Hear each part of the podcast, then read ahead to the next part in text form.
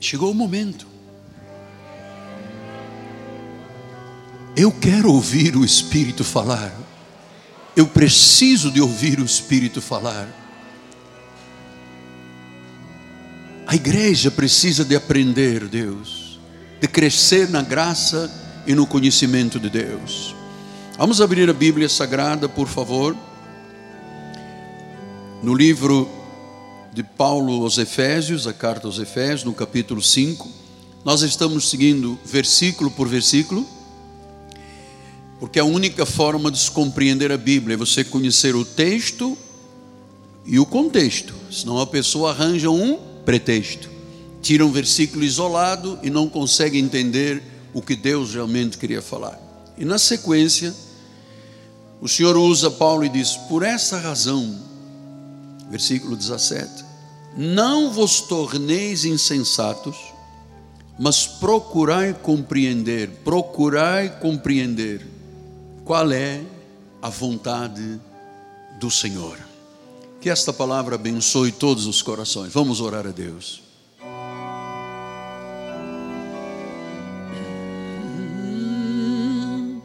Senhor Jesus Cristo, o único, o Senhor, o Salvador, o Redentor, o Cristo que vive. Fala-nos esta manhã, Pai. Move o teu espírito lá no mais profundo do nosso coração, aonde tu ages, nos intentos do coração, e que esta palavra venha cortar de alto a baixo, Deus, a nossa vida, para chegarmos a um ponto de não termos nenhuma outra opção, não termos pontes, não termos barcos, tudo, tudo, tudo do nosso passado passou. E agora, Deus, seguindo esta bússola, a Bíblia Sagrada é a bússola. Fala a igreja, fala aos presentes, fala aos quatro cantos do mundo fala tribos, povos, línguas, nações, que essa graça seja proclamada como a palavra das palavras, em nome de Jesus. E a igreja diga amém, amém e amém. Muito obrigado, meu bispo amado. Meus amados irmãos, minha família, santos preciosos, povo eleito, povo escolhido, povo selado para o dia da redenção, povo que tem uma fé que é um dom, povo que se identifica a tal ponto com Jesus que diz: Eu sou um espírito contigo. Aqueles que por um único sacrifício foram aperfeiçoados. A obra está completa. E agora estamos sendo santificados pela palavra. Meus amados filhinhos, eu começo sempre as minhas mensagens fruto de estudo, fruto de oração, fruto de pesquisa, fruto de envolvimento com Deus de horas e horas no meu escritório. Eu começo essas mensagens sempre dizendo uma palavra de louvor: Senhor, glorificar-te-ei, ó Senhor, cantarei louvores ao teu nome És tu que dás grandes vitórias ao teu povo. Tu usas de benignidade para com os teus ungidos. A tua bondade e a tua graça são eternos. Eu quero te dizer, ó oh Deus, como eu te amo, apaixonadamente e para sempre, porque tu me amaste primeiro, em nome de Jesus. E a igreja diga amém, amém e amém. Meus amados, o apóstolo São Paulo é quem tem a palavra correta, certa e única para a igreja gentílica. Paulo disse que a ele foi-lhe revelado um pacto, uma aliança para a igreja gentílica. A Pedro, para os judeus. O evangelho da circuncisão foi dado a Pedro o evangelho da incircuncisão para os gentios, nós que não temos sangue de Israel, nas nossas veias, mas fomos predestinados em amor, vem através das 14 epístolas de Paulo. Pastor, qual é o compromisso que esta igreja tem com Moisés? Nenhum. Apóstolo, qual é o compromisso que nós temos com sacrifícios, vigílias, jejum? Nenhum. Nós somos uma igreja que vive por fé. Diga fé. Diga certeza. Diga convicção. É assim que se vive no novo pacto. Então, o apóstolo São Paulo, e nós já estamos no segundo livro de estudo total, já estudamos Gálatas. Você se lembra o que Paulo disse aos Gálatas? Ele disse: Olha, se vier um de nós ou um anjo que prega um evangelho diferente deste que temos pregado, seja anátema. Quem está debaixo das obras da lei está debaixo de maldição. Então nós, nós, olha, amado, Deus tirou os véus do nosso coração, os véus da religião, os véus da lei. Deus arrancou do meu coração, do coração da igreja.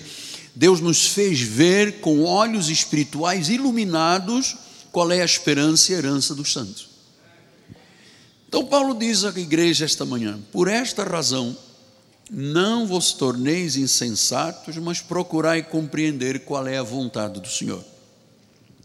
Lembra-se que ele diz esta frase aqui: procurai compreender a vontade do Senhor, não vos torneis insensatos, porque ele havia mostrado no versículo 16 por que é que nós tínhamos que ter este cuidado? Ele disse: remindo o tempo, porque os dias são maus.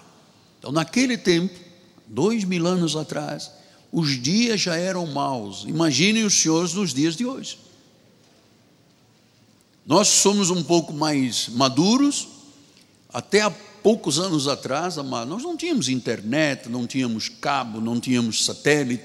Então, hoje, a mentira, o engano, a iniquidade são tão fortes. Você toca numa tecla da internet e você é bombardeado com uma série de mentiras e enganos, apelos do mundo. Então Paulo disse: Olha, os dias são maus, então nós não podemos nos tornar insensatos, temos que compreender a vontade. E ele diz no versículo 15: Olha, portanto, vede prudentemente como andais, não como nestes, sim como sábios não vos torneis insensatos, mas procuro compreender qual é a vontade do Senhor. Então, quando a Bíblia diz não podemos ser insensatos, Paulo está dizendo não podemos ser imprudentes. E nós temos que compreender qual é a vontade de Deus para a nossa vida. Aliás, deixe-me dizer, a coisa mais importante que você hoje pode compreender é qual é a vontade de Deus para a minha vida. Muitas pessoas fazem planos e dizem: Senhor, eu fiz este plano, abençoa o meu plano. O contrário deveria ser: Senhor, qual é a tua vontade? Porque eu tenho um desejo deste plano, mas qual é a tua vontade? Então, compreender a vontade de Deus é fantástico, nos dá paz e segurança na vida espiritual. Então, ele disse: a imprudência, a insensatez, a são opostos a uma vida de bom senso. Nós não podemos agir de forma inconsequente, desequilibrada, irresponsável. Nós temos que agir de forma precavida. Veja que o mundo tem um pensamento. Salmo 53, 1 diz: Diz o insensato no seu coração, não há Deus.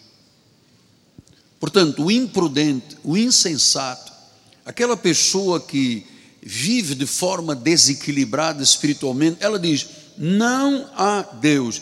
E a palavra diz: corrompem-se e praticam iniquidades. Não há quem faça o bem.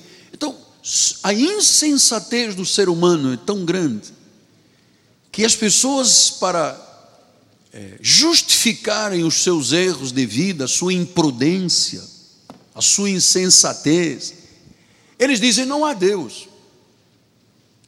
Veja como é que Paulo disse em Romanos 1, 20 e 21, disse, porque os atributos invisíveis de Deus, assim como o seu eterno poder, como também a sua própria divindade, claramente se reconhecem desde o princípio do mundo, sendo percebidos por meio das coisas que foram criadas.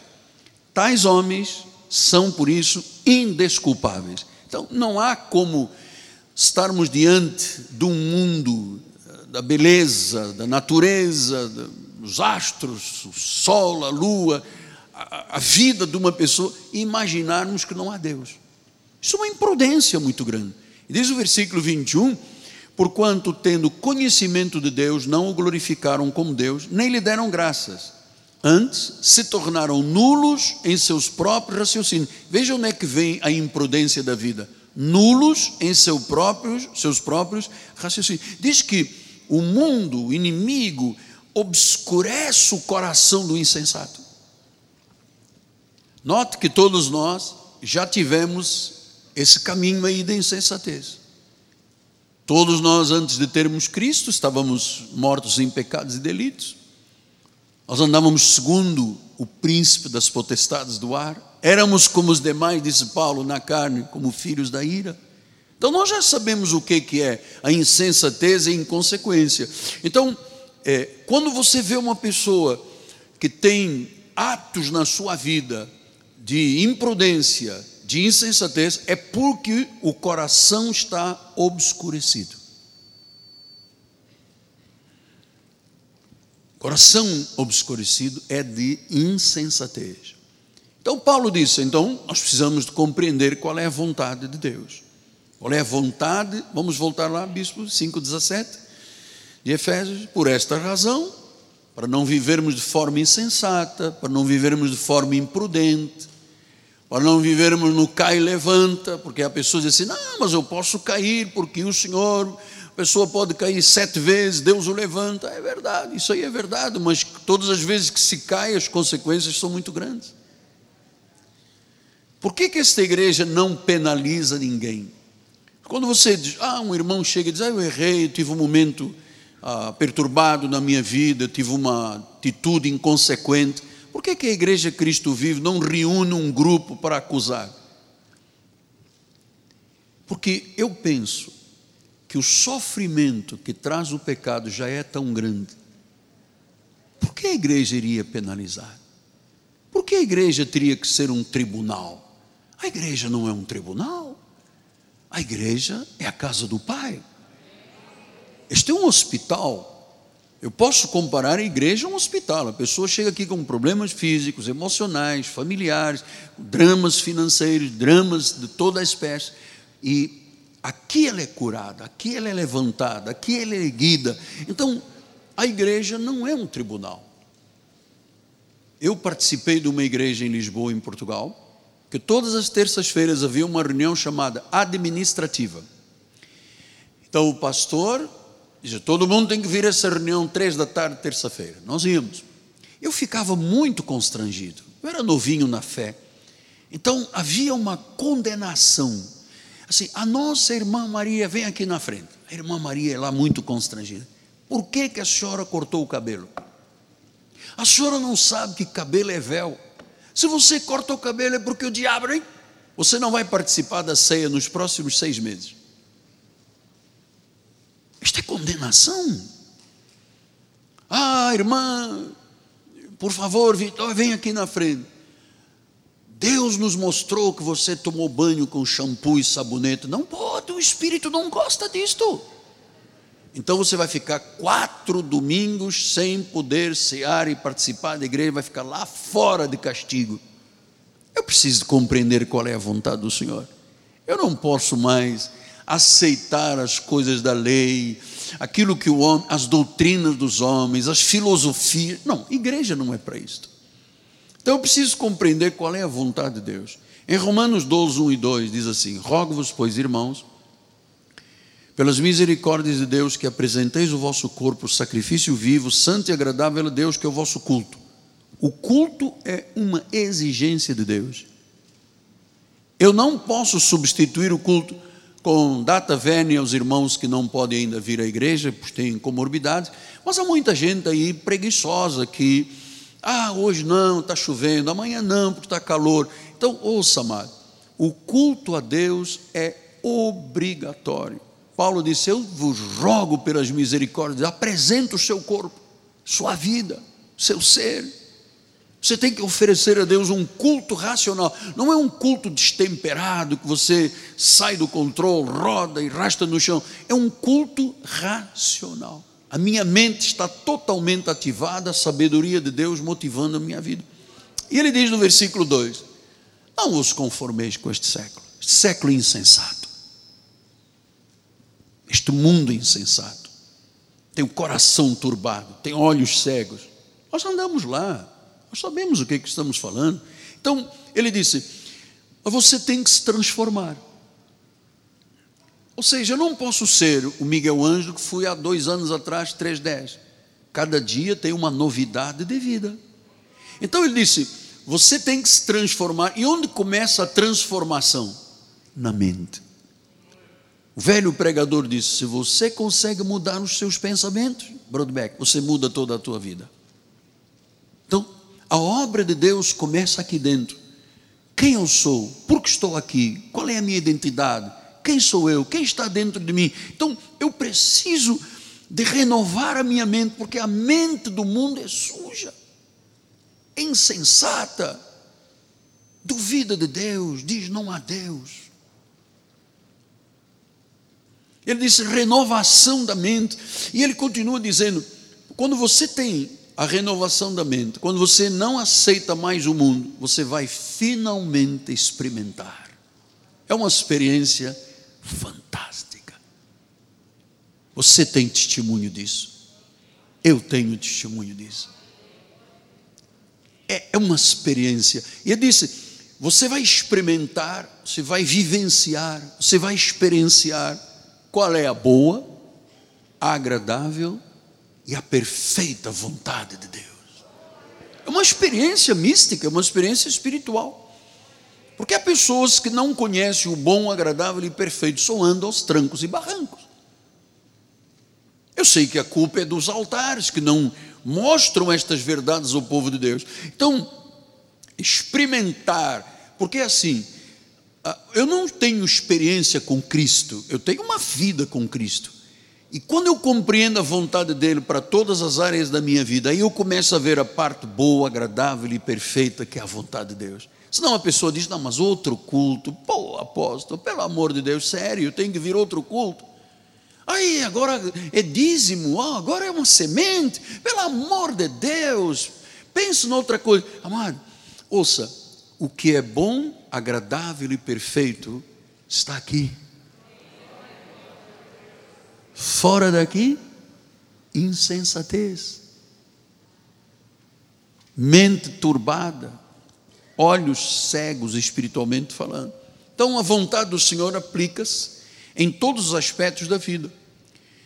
E quando eu conheço a vontade do Senhor, eu vivo em conformidade com os planos de Deus. Paulo chegou a dizer isto em Efésios 3,19. Ele disse: conhecer o amor de Cristo, que excede todo o entendimento, para que sejais tomados de toda a plenitude de Deus. Então quer dizer que Deus não dá o Espírito por medida, pastor Robson? Não. Deus não põe um pé dentro de nós e depois se houver um problema ele tira o pé. Ele não dá o Espírito por partes. Então eu jejuei, tenho um pouco. Eu paguei o preço, tenho mais um pouco. Eu sacrifiquei, tenho mais um pouco. Mas se eu errei, perdi tudo de Deus, volta tudo para estaca zero. Isso não existe. Eu preciso compreender qual é a vontade de Deus. Eu preciso ter a plenitude de Deus. Eu não posso ser menino espiritual, eu tenho que ter um crescimento. Uma coisa era quando eu estava no mundo. Aqui, quando eu estava no mundo, eu estava em pecado, eu estava em delitos e pecados, eu era cego, eu fazia a vontade de Satanás, eu, eu, eu vivia uma vida sem controle. Assim todos nós vivemos, estávamos aqui, éramos mortos em pecados e delitos. Mas um dia Deus nos chamou para a vida, para o reino do Filho do seu amor. Aqui nós somos salvos, perdoados, amados, justificados, somos luz, acabaram as trevas. E a pergunta é, pastor, eu posso aqui voltar para cá? Não, não pode voltar para cá. Uma vez em Cristo, em Cristo para sempre, amado. Aqui nós somos selados, não tem como voltar atrás. Mas a maioria das igrejas diz que sim. Ah, oh, irmãozinho, você voltou para cá. Não pode. Uma vez em Cristo, sou uma nova criatura. Ah, agora você vai dizer comigo: as coisas velhas, eis que tudo se fez. Então, a plenitude, quando você vê uma pessoa vivendo a plenitude da felicidade com Deus, do envolvimento com Deus, o provérbio de Salomão, filho de Davi, o homem mais sábio do mundo, ele diz: O temor do Senhor é o princípio da sabedoria, o conhecimento do santo é prudência. Ele falou em sabedoria, ele falou em conhecimento e ele falou em prudência. Prudência é o oposto da insensatez. Que às vezes uma pessoa evangélica faz uma coisa assim, eu não sei onde eu tinha a cabeça. Eu digo sempre, a cabeça está em cima do teu corpo. Cabeça não é para ter cabelo só, é para pensar, é para olhar as coisas que Deus diz. Então ele disse: temor e prudência. Salmo 119, 9, ele diz assim: De que maneira poderá o jovem guardar por o seu caminho? Qualquer pessoa. Ele diz: observando segundo a tua palavra. Então, amado, quando você vive a palavra, e eu espero que você ame ouvir a palavra, que você não fique olhando o teu telefone, o teu relógio digital, analógico, e diz: quando vai terminar? Ame a palavra, viva a prudência de Deus, ah, observe segundo a palavra. Tito 2, 1, 11 e 12, ele diz: Porquanto a graça de Deus manifestou salvador a todos os homens. Todos quem? Os eleitos. Depois ele diz no versículo 12: Educando-nos. Então é maravilhoso você ver uma pessoa educada na graça. O educado na graça sabe que não há mais condenação. O espírito da morte foi substituído pelo espírito da vida.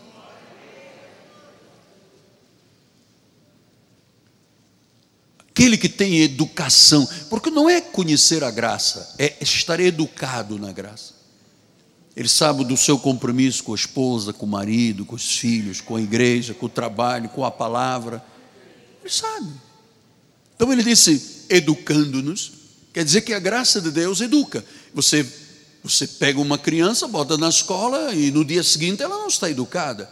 Ela vai lá do primário, do jardim, da primeira, segunda, terceira, chega ao ensino fundamental, médio, universitário. Então ele tem um processo. Isto é o culto, de glória em glória. Nós estamos sendo educados.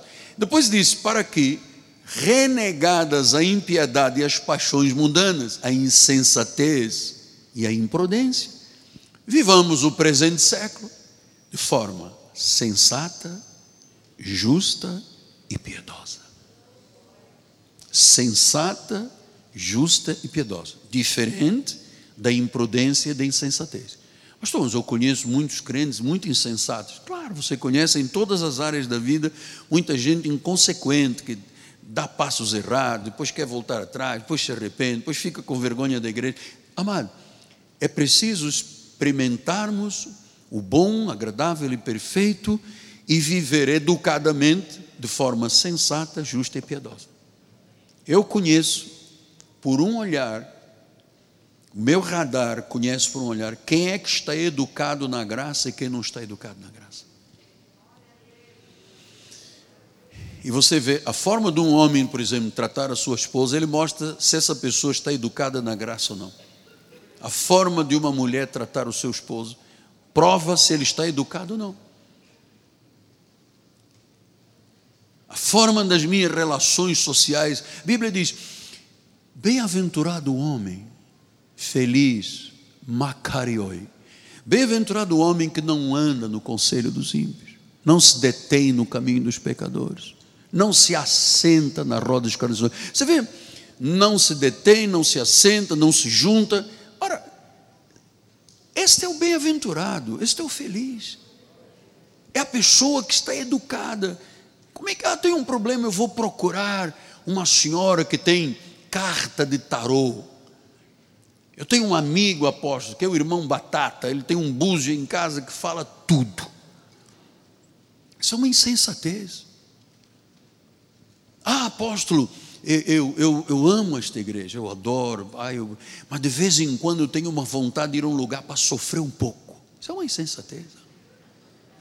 Jesus disse: O meu jugo é suave, meu fardo é. Se você quer um fardo pesado, você está na igreja errada, mano. Aqui é leve. Cristianismo é puro, é sensível, é paz, é alegria, é vontade de vir à igreja, é vontade de celebrar, é vontade de cantar, é vontade de adorar, prestar um culto racional. Então ele disse: você tem que viver de forma sensata, educada. Você não pode faltar aos cultos. Você não, não tem educação espiritual. Se você vem um culto, depois vem daqui a quatro meses, depois um dia vem, um dia não vem. Não é educado. Logo, não vive de forma sensata e pura, justa e piedosa. Então, por que, que eu tenho que lhe ensinar isto? Porque Paulo disse: os dias são maus. Imagina dois mil anos atrás, doutora Rosângela, os dias eram maus. A senhora que age dentro de tribunal, o senhor conhece esse drama da advocacia. Às vezes as pessoas é, cometem crimes, delitos, fazem atitudes tão equivocadas porque dizem não há Deus. Quando você quer ver uma pessoa insensata, ele diz: não há Deus, não há dízimo, não há igreja, isso é bobagem, porque é uma insensatez, é uma imprudência o tipo de vida. Então, se os dias eram maus, amado, quão desafiadores têm sido os dias de 2020. Hoje, mais do que nunca, ao vivermos a vontade do Senhor, nós temos uma certeza: eu estou dentro da vontade do Senhor, eu faço o que a palavra ensina, o meu comportamento, as minhas atitudes, a minha forma de estar, de ser, esse entendimento é viver a vontade do Senhor. A pessoa não tem muito, está aqui, está aqui, está aqui, está aqui. Como é que eu devo fazer com meu marido? Ser submissa. Como é que eu devo fazer com a minha mulher? Amar a mulher. Como é que eu devo fazer com os meus filhos? Não gerar ira. Está aqui. Como é que eu devo ser um comerciante? Não posso ter dois pesos e duas medidas. Não, não pode, não pode ter dois pesos e duas medidas. Está tudo aqui. Todas as áreas que você imaginar da vida estão aqui. Aqui está a verdade. Aqui está a verdade.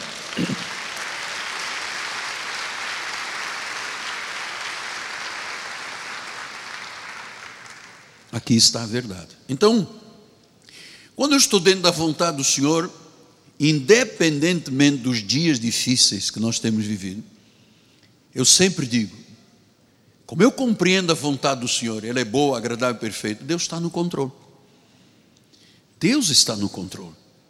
Então, ah, mesmo que os tempos pareçam de incerteza, amado, nada foi capaz de drenar a nossa paz durante este ano. Nem, amado, os fiéis desta igreja não foram drenados, esvaziados da paz, da certeza, da convicção. Não foram.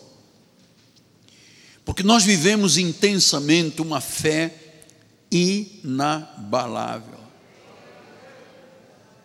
Vemos Deus nos orientar. Amados, como Deus fez, porque assim já passou, o pior já passou, ainda estamos numa situação difícil, mas o pior, pior foi abril, foi maio, foi junho, foi julho. Nós não podíamos, se não fosse o deputado a nos ajudar, nós não podíamos nem abrir a igreja. Foi esse coração que está aqui que nos ajudou. Foram dias difíceis, mas a nossa fé, mas como é que nós conseguimos viver isso tudo e já estamos no final do ano, no advento do Natal? Porque conhecemos a boa, perfeita e agradável vontade de Deus. Não mente, Deus não promete e deixa de cumprir. Então, a fé é inabalável. Então, nós podemos começar realmente a nos alegrar neste período. Amados, Jesus está vivo. Ele nos ama. Ele tem a paz verdadeira e duradoura. Deus está conosco. Deus é Emanuel. Emanuel significa Deus conosco. Deus está na tua vida. Tu és único, tu és insubstituível, tu és a imagem e semelhança do Senhor. E sim, tu, tu, é verdade, você é, você é, você é único, Deus te amou. Apóstolo, mas eu tenho um monte de fraquezas, um bué de problemas. Mas Deus te ama assim. Deus conhece o pior de nós e Ele nos ama.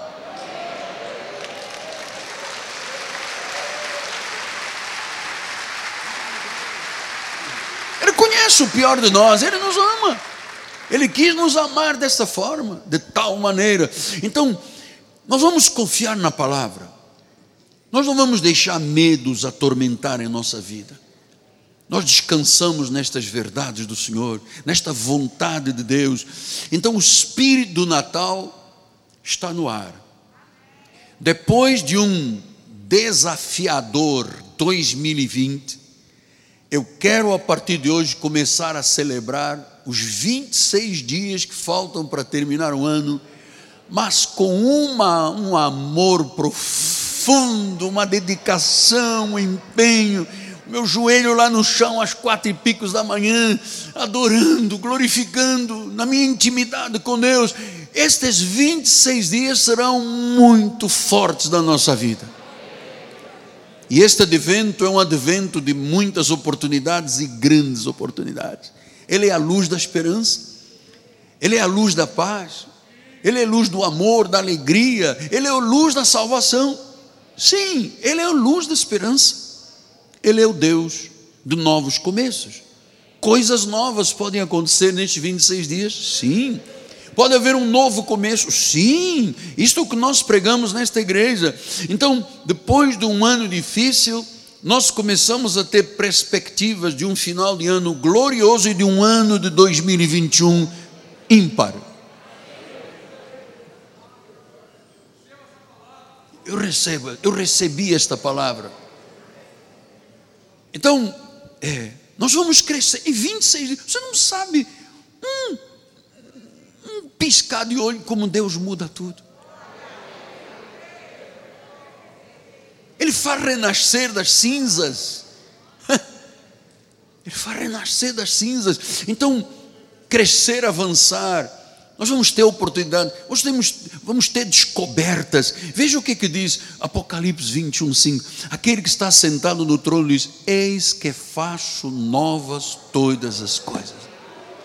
Pastor, mas isto pode ser verdade? Sim, estas palavras são fiéis e verdadeiras. Eis que faço novas todas as coisas. Salmo 43 diz: Me pôs nos lábios um novo cântico, um hino de louvor ao nosso Deus. Muitos verão estas coisas, temerão e confiarão. Veja, o nosso testemunho vai inspirar outras pessoas. Ezequiel 11, 19, ele disse: Dá-lhes um só coração, um espírito novo. Farei coisas novas. Isaías, Isaías diz isso, Isaías 43, 19 diz: Eis que faço coisa nova nestes 26 dias. Recebe essa palavra, amado. Deus está falando ao teu coração. Não fecha a tua alma, não fecha o teu coração. Eis que faço coisa nova. Já está a sair a luz. Porventura não percebes? Eis que porei um caminho no deserto. 2020 parecia um deserto. Deus disse: Eu ponho um caminho no deserto. Eu disse: e eu vou botar um rio no teu ermo, na tua empresa, nos teus negócios, nos teus sonhos. Está seco, está carquelado. Deus diz: Eu vou botar lá um rio. Eis que faço coisa nova. Pastor, mas o senhor disse isso lá o ano passado, em janeiro. Amado, a palavra é atual, é para hoje, é agora, é nesse momento. Eis que faço coisa nova. Então, viver o novo nestes 26 dias será maravilhoso. Por isso, Paulo diz em Efésios 4, 23 e 24: E vos renoveis no espírito vosso entendimento, novo, renovado, vos revistais do novo homem, criado segundo Deus, justiça, retidão, procedentes da verdade. Então, esta é a nossa responsabilidade. Acreditar nisto. Diga eu acreio. Diga eu acredito. Diga eu tomo posse. Diga eu recebo. Isso não está entrando num ouvido e saindo do outro, está entrando lá no coração, está cortando. Deus está cortando, Deus está cortando, Deus está cortando. Ele vai com a palavra viva, como uma espada. Ele vai lá aos intentos do coração, onde ninguém vê. Onde a tomografia computadorizada, o raio-x, a análise, não chega, Deus chega. E Deus disse: Eu estou fazendo coisa nova. Sim, mas apóstolo, o senhor sofreu dano, nós todos sofremos. É, mas agora começa uma nova etapa, Isaías 65, 17. Ele diz assim: Pois eis que eu crio novos céus e nova terra. Não haverá lembrança das coisas passadas. Foi difícil. 2020 Abril, maio, junho, julho, parecia o fim do mundo. Ele disse: Isso não é para você ficar rememoriando. Eu vou fazer coisas novas. Não haverá lembrança das coisas passadas, jamais haverá memória delas. Eu não vou ficar pensando, meu Deus, mas julho foi dramático. Pô, tinha polícia aqui na porta, tinha Ministério Público, tinha. Hoje já passou, amado. Já passou. Agora nós temos o resto do ano. O Senhor já mostrou a palavra profética do dia 31 de dezembro, já está tudo preparado. Deus revela as coisas secretas aos seus, aos seus servos, seus profetas, para trazer depois à igreja. Tudo já está preparado. Tudo já está preparado. Não haverá lembrança, não haverá lembrança, não haverá memórias, não haverá memórias. Amado. Então, ouça, filho, você não tem que esperar até o começo de um novo ano. Não tem que esperar até o dia 31. As misericórdias do Senhor são novas a cada dia e a cada manhã. Lamentações diz isso, 13, 23, 22 e 23. As misericórdias do Senhor são a causa de não sermos consumidos, porque as suas misericórdias não têm fim. Deus não deixou de ser misericordioso. Estamos aqui, amado. Estamos aqui, bispo. As misericórdias não têm fim, diz ele. Leia comigo, sem constrangimento. Não pense que alguém vai acusar você. Diga comigo: renovam-se a cada manhã. As misericórdias renovam-se a cada manhã. Agora diga com fé, o pulmão, puxe o diafragma e diga: grande é a tua fidelidade. Grande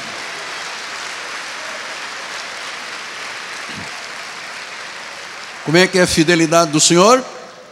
Diga grande. Como é a fidelidade do Senhor? Diga. Faça assim, grande. A fidelidade de Deus é grande, amado. Olha, inexplicavelmente. Como é que nós passamos abril, maio, junho, julho e agosto? Só Deus, amado. Só Deus. Porque sua fidelidade é grande. E o que, que Deus está fazendo nestes dias? Ele diz em Êxodo 14, 14. Doutor Roberto, meu juiz amado, está participando no culto, me inspirou também com essa palavra. Diz: O Senhor pelejará por vós, vocês vão se calar, pastor, mas é, quer dizer que então não tem que fazer nada? Eu fico aqui sentado, tocando violão, como é que é?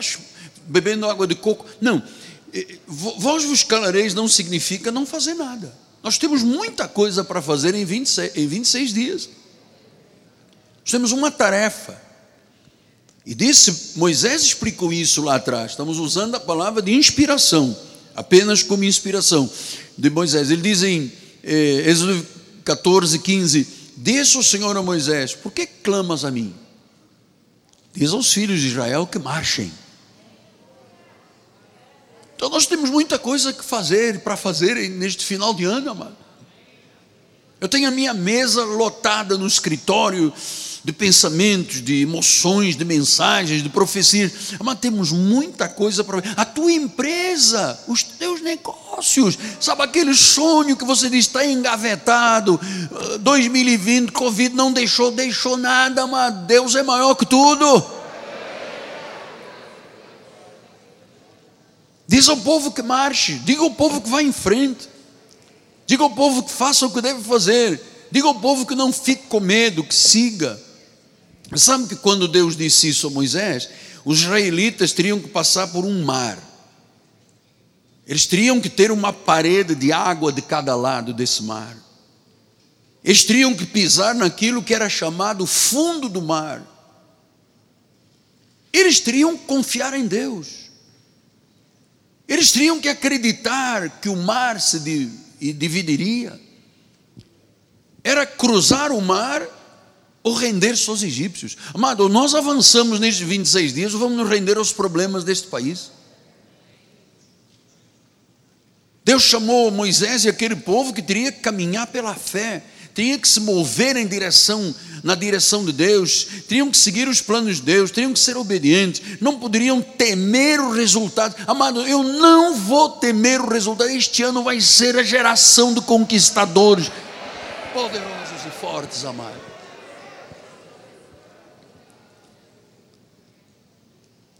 Não fique preocupado com a provisão de Deus. Sério, apóstolo? Sério. Você não precisa, nesta igreja, de perguntar se Deus vai fazer o que ele disse que faria. Não precisa. Se Deus diz, eu creio. Está na palavra, eu creio. Está na Bíblia, eu creio. Eu não preciso. Será o Benedito que Deus vai fazer? Vai fazer sim, porque não é homem para mentir, mas nem filho do homem para prometer e não cumprir. Ele está nos protegendo. Ele tem a vitória final. Você pode descansar nele. Você pode ficar quieto espiritualmente, porque ele tem as estratégias que nós todos precisamos para viver. Ele tem as estratégias. O Senhor pelejará, o Senhor lutará por nós. Não desista, amado. Se alguém entrou aqui ou está me assistindo pelas mídias, não desista, amado. 26 dias gloriosos, você não está sozinho. Em 14, 12 e 13 de Êxodo, ele disse: Não é isto que te dissemos no Egito, deixa-nos para que sirvamos os egípcios, pois melhor nos fora servir o Egito do que morrer. Você vê, houve uma parte do povo que queria desistir. Era melhor nós termos ficado lá. Tinha chicote, tinha, tinha paulada na cabeça tinha, tinha, não havia descanso. A faraó mandou juntar é, massa, barro e palha. Depois disse: Não, tira a palha, você já tem que colher a palha. Era realmente uma vida dramática. E ele disse: É melhor ficar lá. O povo começou a dizer: Não, mas oh, 2020, vamos ficar lá atrás. Não, ele disse, versículo 13: Moisés, porém, respondeu: Não tem mais e hoje o apóstolo Miguel Ângelo, o teu profeta pessoal, o teu amigo, o teu pastor, ouça, Senhor desta igreja, ouça, irmão, você que é uma pessoa de idade, você que é um jovem, uma senhora, um casamento, você que são família, ouça, ouça, não temais. Aquietai, quando ele diz calai-vos, é aquietar, vendo o livramento do Senhor. Eu quero chegar dia 31 e dizer: glória! Vencemos! Vencemos! Versículo 3: Aquietai-vos, vede o livramento que hoje vos fará, porque os egípcios que hoje vedes, os inimigos, as, as crises, os problemas, os vírus, ele diz: nunca mais os tornareis a ver. Eu acredito nisso. Nunca mais nunca mais. Então, corajosamente eu lhe digo, Salmo 46, 10 diz: Aquietai-vos. Se fosse a minha avó portuguesa, assim, sossega o facho. Entende, compadre? Sossega o facho, calma-te. Não vais acrescentar nada com ansiedade, não acrescenta um côvado na tua vida. Ele disse: aquieta-te, calma-te. Sabei que eu sou Deus. Ah, por isso é que o apóstolo está dizendo nisso. Você tem que compreender a boa, agradável e perfeita. Por isso ele está dizendo: Eu sou Deus. Eu sou Deus da Bíblia, eu sou Deus das promessas, eu sou Deus da terra, eu sou Deus do céu, eu sou Deus da igreja, eu sou Deus da tua vida.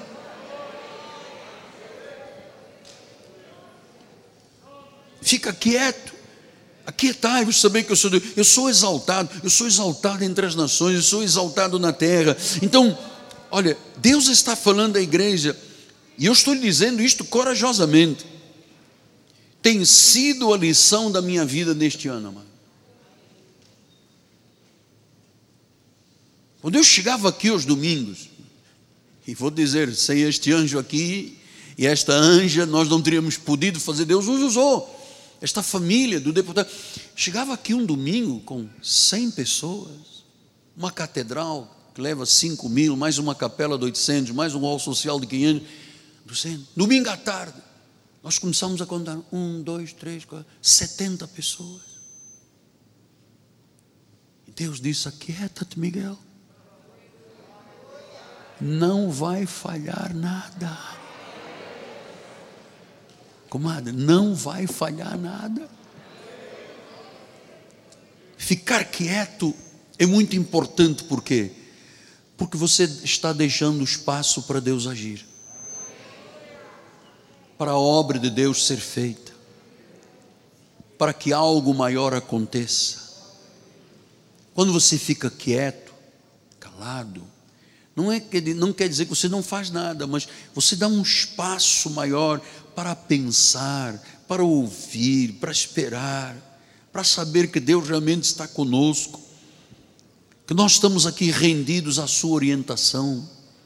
Ficar quieto é mostrar que você acredita na fidelidade de Deus que você ama o Senhor, que você confia no Senhor, que você vai chegar ao final destes 26 dias dizendo quão grande, quão fiel é o nosso Deus, quão maravilhoso. Mas apóstolo, por favor, o senhor está dizendo isso, mas o senhor não me conhece. Minha empresa quebrou, o meu casamento está em cinzas, as minhas relações familiares estão baixo astral. Parece que a vida acabou, parece que está tudo morto. O senhor está dizendo que vai ser bom, que 26 dias, maravilha. Mas o senhor não me conhece, está dizendo alguém aqui dentro ou pelas mídias sociais. Parece que não há mais esperança na minha vida. Mas eu estou te dando esperança. Mas aposto é difícil, porque parece que as coisas morreram à minha volta. Então eu queria usar estes 10 minutos finais. Porque a Bíblia fala de um chefe de uma sinagoga chamado Jairo, que tinha uma filha que passou por um drama e morreu. Diz em Marcos 5, 35 a 37.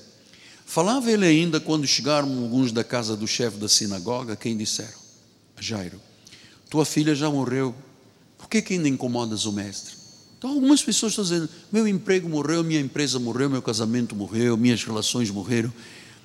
Por que, que você está aqui na igreja? Não é para incomodar. Você sabe quando é que o mestre se incomoda conosco? Quando nós não o buscamos. Agora, pastor, eu sou muito chato, eu fico pedindo, pedindo. É o que Deus mais ama, está provando a tua fé.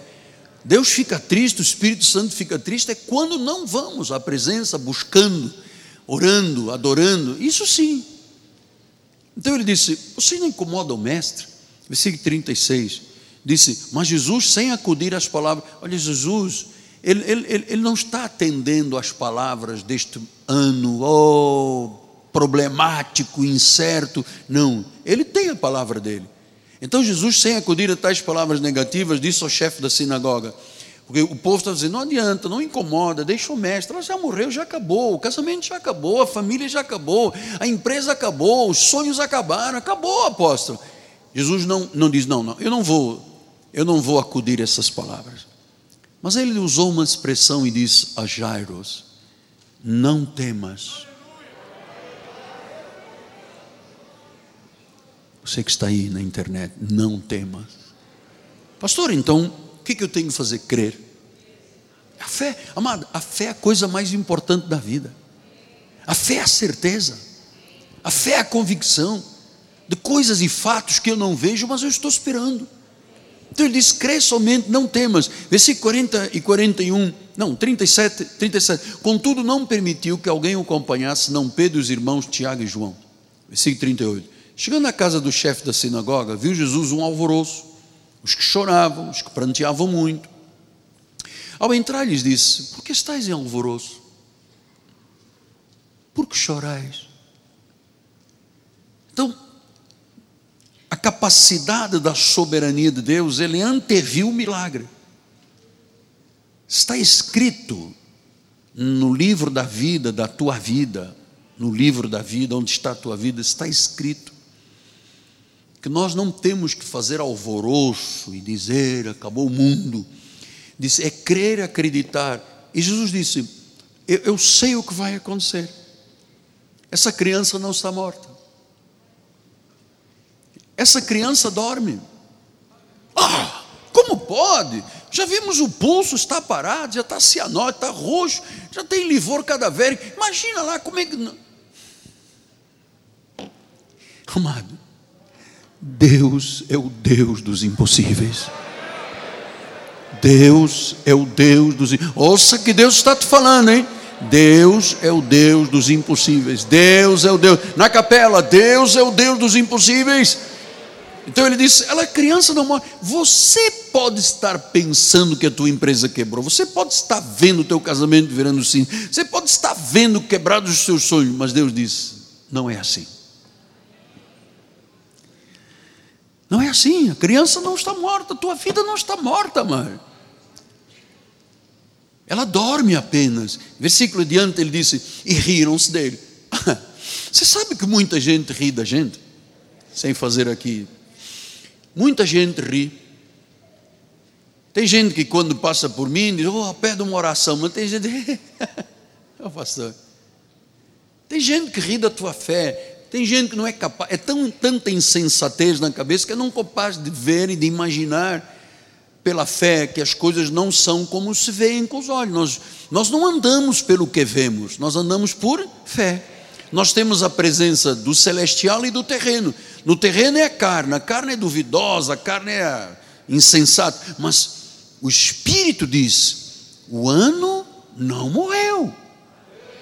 Tivemos aí um sono de abril, maio, junho, julho, agosto, e Deus começou a dizer: não está morto este ano.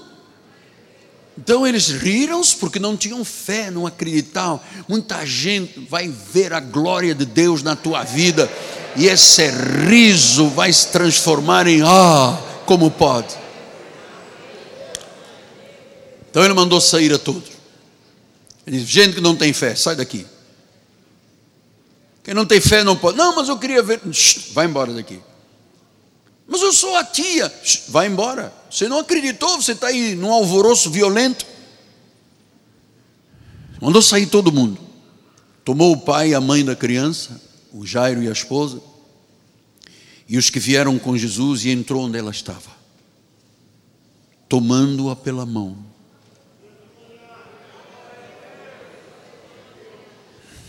Jesus disse: Talita come, que quer dizer do hebraico, menina, eu te mando, levanta-te.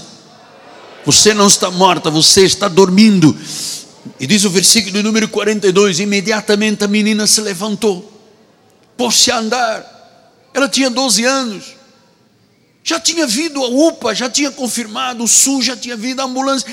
Disse: não dá, não adianta. Não.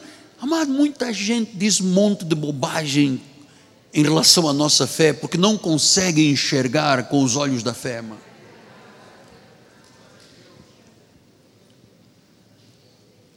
Então ele disse: fica de pé. E ela pôs-se de pé. Tinha 12 anos, todo mundo ficou sobremaneira admirado. Chama-se um novo começo. Aleluia. Chama-se um recomeço. Aleluia. Chama-se Deus agindo. Chama-se o Espírito Santo agindo. Falei, pastor, mas eu cheguei aqui com meu coração morto, dilacerado. Eu ouvi o que não tinha que ouvir, eu vivi o que não tinha que viver. Eu passei por ah, violência doméstica, violência sexual. Pastor, eu recaí na droga, eu, eu meti-me no álcool. Talita come. Chacamanta corrobabarabas. Levanta-te. O ano 2020 não morreu. Os teus sonhos, os teus projetos, as tuas metas não estão mortas. Pastor, mas já não há mais tempo. Quem te disse que não há mais tempo? Você só tem que crer, sossegar, acreditar, dar espaço para Deus. E Deus está dizendo a essas situações: Talita cume Levanta-te, passa da morte para a vida, do adormecimento para o andar. Então, amado, nós vamos andar estes 26 dias muito gloriosos. As estratégias do Senhor, amado, vou lhe dizer, coisas mais altas, coisas mais altas, pensamentos mais altos, projetos mais altos. Deus vai te surpreender. Deus vai me surpreender. Porque os dramas que cada um vive, o drama do pastor da igreja, como é que eu vou pagar a televisão? Como é que eu vou pagar a rádio? Como é que eu vou pagar os empregados? Como é que eu vou pagar os contratos? Amado, tem muita coisa que assedia a minha alma dia e noite. Mas Deus disse: Miguel, aquieta-te. Patrícia, aquieta. Dá espaço para Deus agir. E esta talita cume, menina, levanta-te, é um brado do Espírito Santo. Ele disse: Eu é que sei que pensamentos eu tenho. Os meus pensamentos são mais altos, os meus caminhos são mais altos. Pô, apóstolo, então sério, então quer dizer que tem esperança. Bingo, tem esperança. Pode ser que o teu ano tenha ficado um pouco adormecido.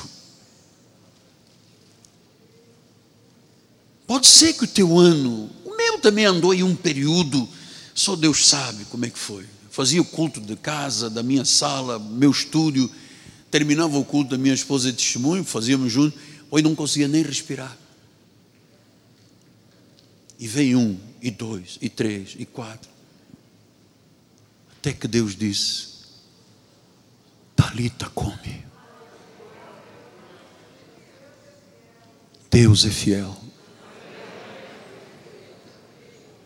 Deus é fiel. É mais alto que Deus tem para nós. É mais profundo que Deus tem para nós. Eu acredito, Deus. Eu creio, Senhor Jesus. Davi diz: Eu matei o urso, eu matei o leão, já tive experiências dramáticas, que era um urso gigante, o leão feroz, partindo para cima de mim. E agora eu tenho um outro desafio: Golias. Mas, se Deus me deu a vitória, podia ter deixado ser despedaçado pelo urso, Deus não deixou, eu ganhei. O leão poderia ter vindo aqui na minha jugular e pá, três minutos eu estaria morto. Deus não deixou. Agora tem um gigante, agora tem uma empresa, agora tem um casamento, agora tem uma família. Será que aqui eu vou dar com a cara no piso? Esse não é o Deus que nós servimos. Não é o Deus que nós servimos lá atrás, não é o Deus que nós servimos. O Deus que nós servimos honra a fé do seu povo. Ele trata coisas que não são como se já fossem. Ele trata, ele chama a existência coisas que não existem. Ele tira da morte para a vida, das garras de Satanás para as suas mãos maravilhosas, das trevas para a luz, do adormecimento para o andar. Talita come. Senhor, tu és capaz de dizer que ela não está morta, que só está dormindo. Sou eu, Senhor. Sou eu, Senhor. Agora, tem gente aqui que não acredita, saia. Só fica aqui quem acredita. Eu declaro sobre a tua vida um milagre, amado. Eu declaro sobre a tua vida uma bênção que você jamais poderia imaginar eu declaro que o que acontecerá nesses 26 dias não aconteceram em anos, vão acontecer agora. Eu declaro, eu profetizo. Eu digo que a tua vida, eu digo que a tua família, eu digo que a tua empresa, eu digo que os teus empreendimentos, os teus negócios, os teus sonhos, nada morreu, estão adormecidos, mas hoje Deus te levanta. Talita cume, Talita cume. Talita come, Talita come, Talita come. Aí, Talita come. Levanta-te. Uou! Yeah! Aleluia! Aleluia! Levanta-te.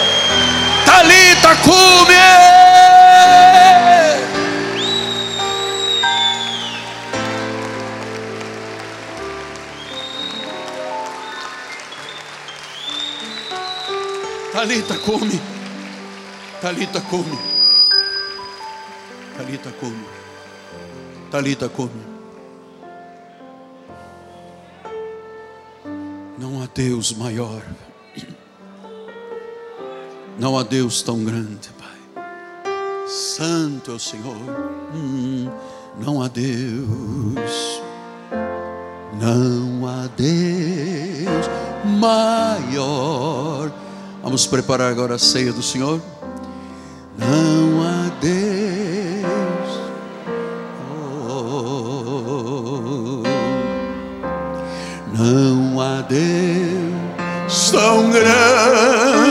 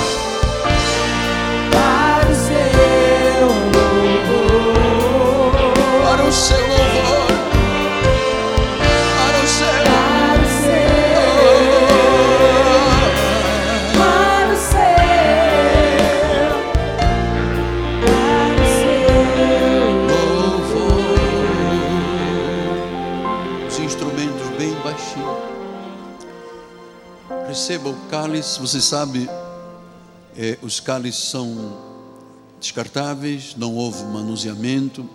Nós estamos comprando isso de uma fábrica evangélica, para que não haja mão de ninguém.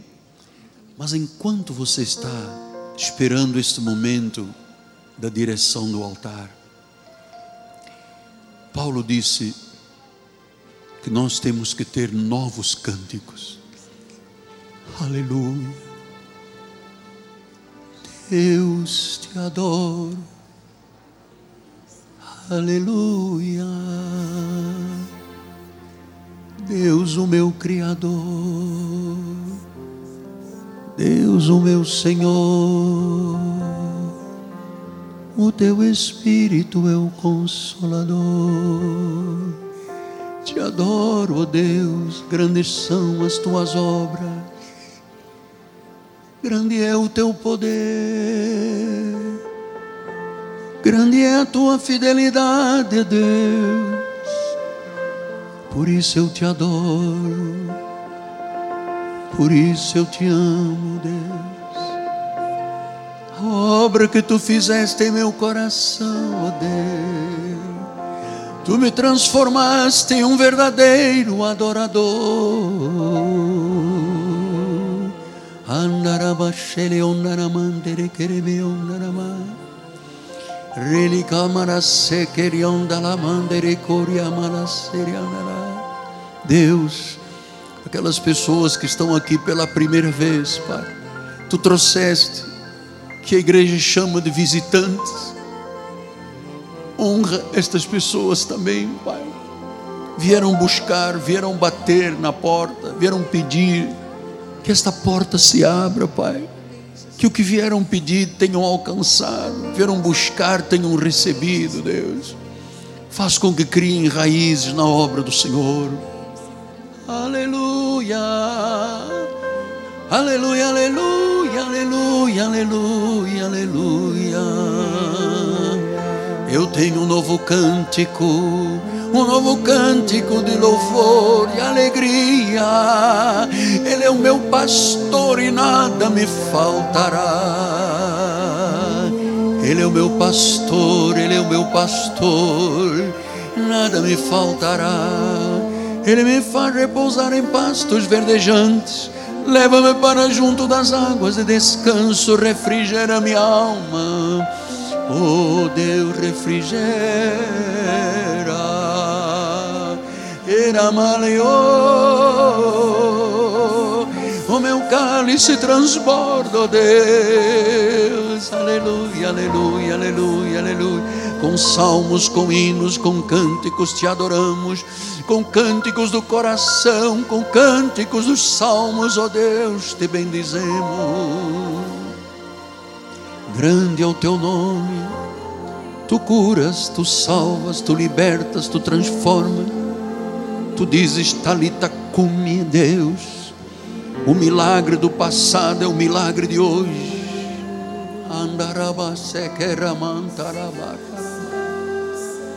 Deus, alguém aqui entre nós ainda está com o coração petrificado, Senhor.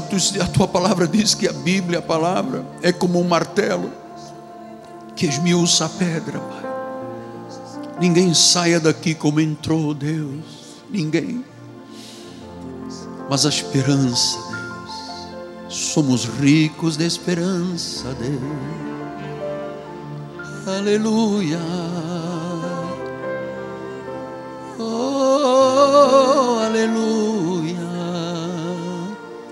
Santo, Santo, Santo. O Senhor está curando, o Senhor está libertando, o Senhor está transformando situações.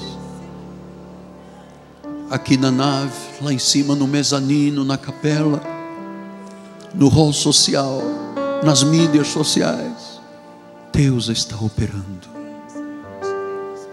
Ele disse: Eu é que sei que pensamentos eu tenho a vosso respeito. Hum, sobre ele não virá nenhum mal. Sobre a minha Senhor viverá.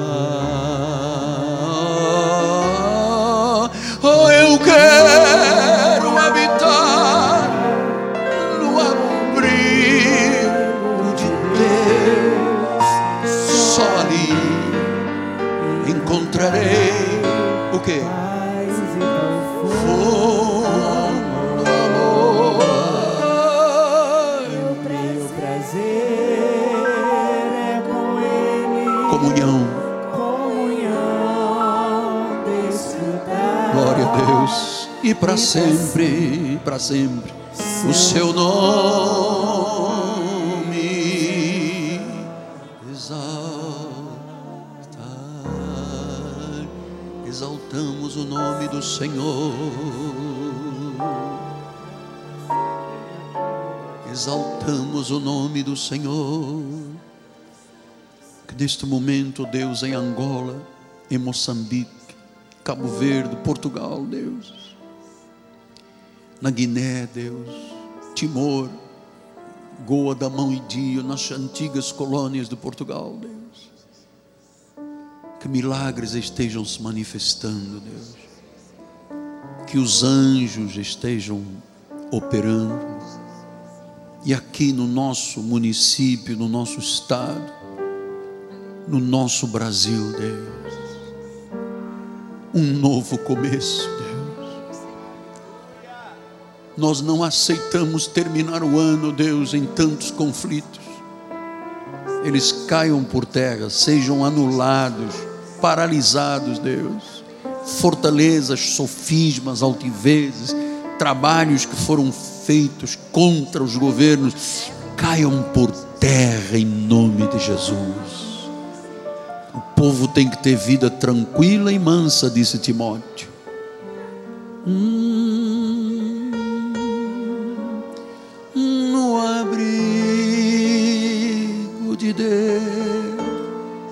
Só ali encontrarei paz e profundo amor. Meu prazer é com Ele, comunhão e para sempre.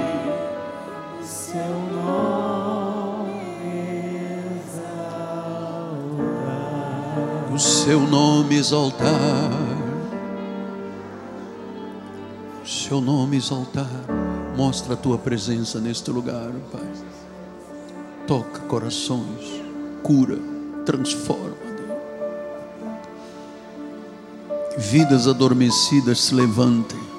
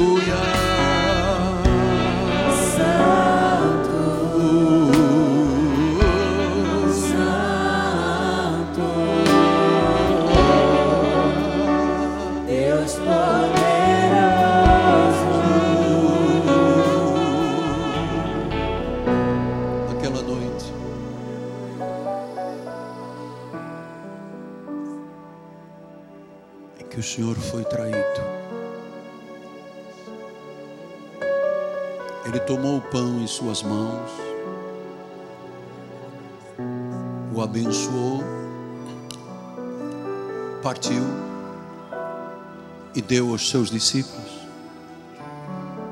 Paulo ouviu isto quando foi arrebatado ao terceiro céu. Ele disse: Eu recebi instruções de Deus. Todas as vezes que comemos e bebemos do pão e do cálice, lembramos a morte, mas acima de tudo a ressurreição. Ele vive. E ao comermos este pão, nós vamos ter os benefícios deste sacrifício. Olha, pelas chagas já fomos sarados. Pai, eu recebo isso para todos os órgãos da minha vida, todas as células, Pai, do alto da cabeça planta dos pés.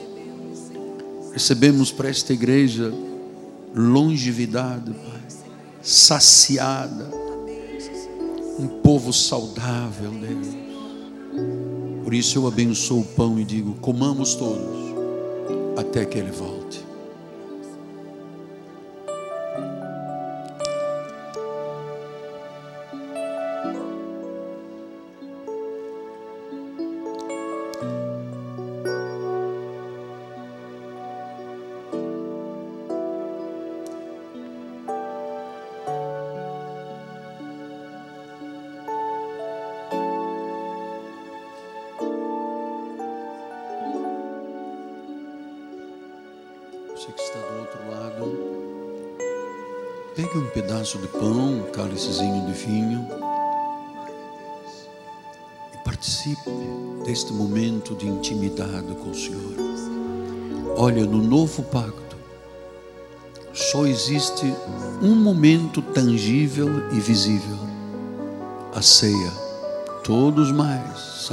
Fé.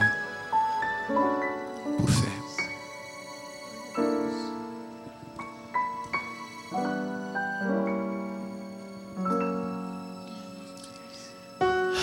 Deus, meu coração se alegra, Deus. Perfeito. De igual modo, o Senhor, tendo tomado o cálice em Suas mãos, o abençoou. Ele disse: Este é o cálice do meu sangue, o sangue da nova aliança. Não mais ervas amargas, não mais cinzas, não mais sacrifícios, não mais abluções. Esta é a nova aliança. A outra é velha, é passada, extinguiu-se. Eu abençoo o cálice e eu declaro: Este é o sangue de Jesus. O sangue que nos perdoou, que nos purificou de toda a injustiça. Somos livres. Bebamos todos até que Ele volte.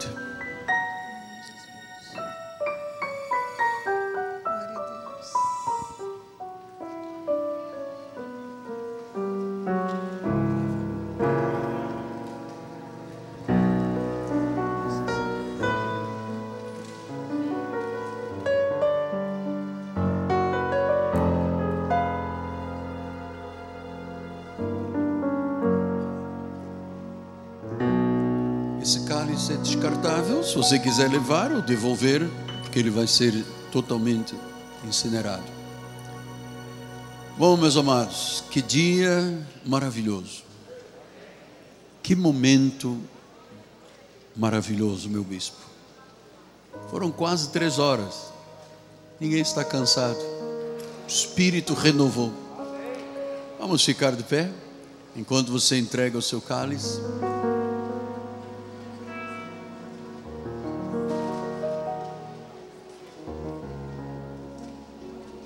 Glória a Deus. Estenda as suas mãos para o altar. Quem precisar de voltar já para casa, fica em paz. Os anjos te levem, guardem. A bispa vai dar a bênção final e depois cantaremos um corinho antes de nos despedir. Vamos fazer como Jesus fazia. Jesus cantava um corinho, depois ele se despedia. Você está feliz? Então levante os seus braços em gratidão ao Senhor. Obrigada, Senhor, por esta manhã gloriosa, Pai. Obrigada, Senhor, porque tu tens nos conduzido em triunfo, Senhor. Obrigada por esta palavra que tem alimentado as nossas vidas, Pai. E, Senhor, nós recebemos esses 26 dias de bênçãos, de provisão, de milagres, de sinais, de prodígios, Pai, de maravilhas, porque Tu és um Deus que promete e cumpre, Senhor. Senhor, guarda-nos agora com os teus anjos, livra-nos de todo o mal, Senhor. Seja qual for o mal, Senhor, invisível, seja vírus, bactérias, seja o mal real, todo o mal já caiu por terra em nome de Jesus, Senhor. Senhor, que esse mês seja um mês de recomeço, Senhor. Seja um mês de gratidão, Pai. Nós somos gratos por todas as coisas. Já te agradecemos pela solução, pelo renovar dos, vasos, dos laços no matrimônio, Senhor, pelas portas de emprego, Senhor, pela bênção sem medida. Nós te louvamos. Saia daqui feliz, porque aprove a Deus te escolher como filho amado. Graça e paz.